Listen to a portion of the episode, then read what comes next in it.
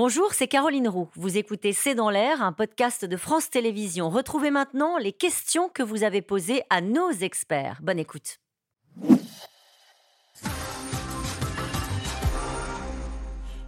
Les bruits entendus pourraient-ils provenir des baleines euh, Avec vous, euh, Michel Lourd?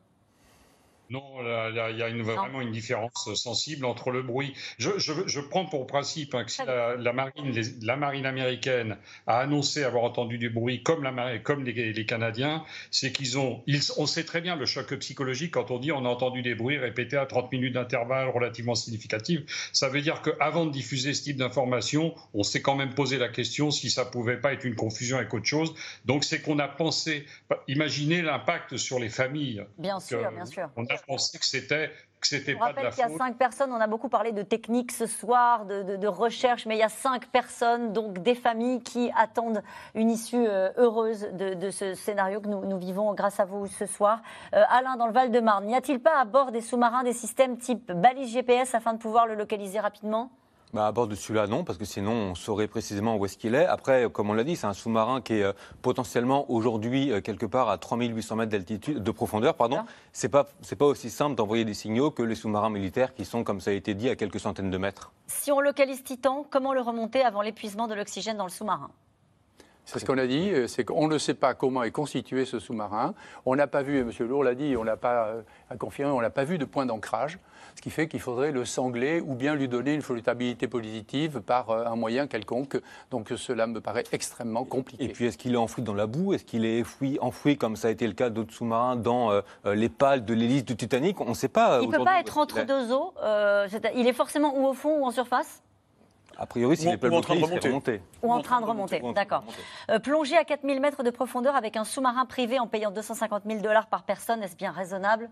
Non. Vous avez répondu tout à l'heure. Hein. En tout cas, vous avez votre, euh, votre conception des faits, Antoine Reich Non, c'est très dangereux. Et puis surtout, on est toujours dans ce, dans ce mélange des genres, finalement, entre scientifique, commercial, qui fait que, bon, je sais que les, gens signaient une décharge en disant qu'ils pouvaient mourir euh, s'ils y allaient, mais enfin, je pense qu'on ne part pas dans ce genre de choses en, y pensant. Donc euh, Christophe, dans le Loir-et-Cher, est-il vrai qu'un salarié d'Ocean Gate a été licencié après avoir critiqué la sécurité du sous-marin? C'est alors c'est ce qu'a révélé la presse américaine hier. On va tout employer le conditionnel parce que ça, évidemment, ça n'a pas été euh, officiellement confirmé, mais en tout cas, ce que racontent les journaux américains, c'est que un, ancien responsable de cette entreprise Ocean Gate aurait prévenu sa hiérarchie qui aurait eu des failles de sécurité et il aurait été licencié. Et on apprend euh, au fur et à mesure des jours là, de nouvelles révélations sur toutes les normes de sécurité qui n'auraient pas forcément été respectées. Mais comme a dit Michel Lourd, il faut quand même rester prudent parce que ce n'est pas non plus des inconscients. Ce sous-marin, enfin ce submersible, avait déjà plongé, était déjà remonté, donc on va attendre un peu de voir. Michel Lourd, une question pour vous. À combien de mètres de profondeur l'épave du Titanic se trouve-t-elle? Est-ce très difficile d'y accéder? On met combien de temps pour descendre?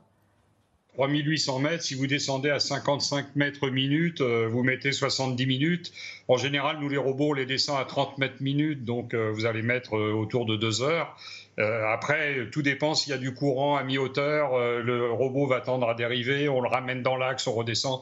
Voilà, je ne connais pas les conditions exactes dans la bathymétrie de la zone.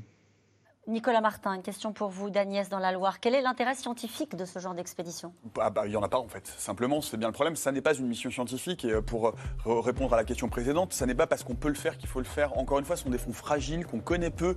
Euh, il y a de la vie là-dedans et y aller, c'est prendre des risques et voilà, je pense que... Une dernière question, au bout de combien de temps estimera-t-on que les chances de survie de l'équipage sont hélas quasi nulles, amiral?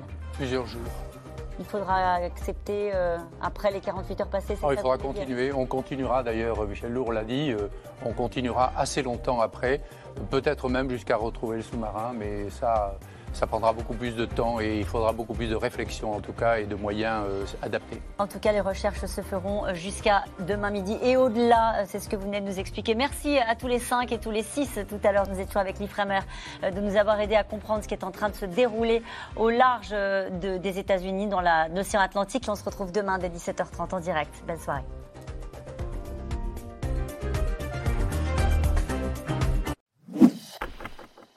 Merci d'avoir écouté C'est dans l'air. Comme vous le savez, vous pouvez désormais écouter l'intégrale, mais aussi l'invité ou vos questions à nos experts. Tous ces podcasts sont disponibles gratuitement sur toutes les plateformes de streaming audio. Et pour le replay vidéo, c'est sur France.tv, bien évidemment. À bientôt.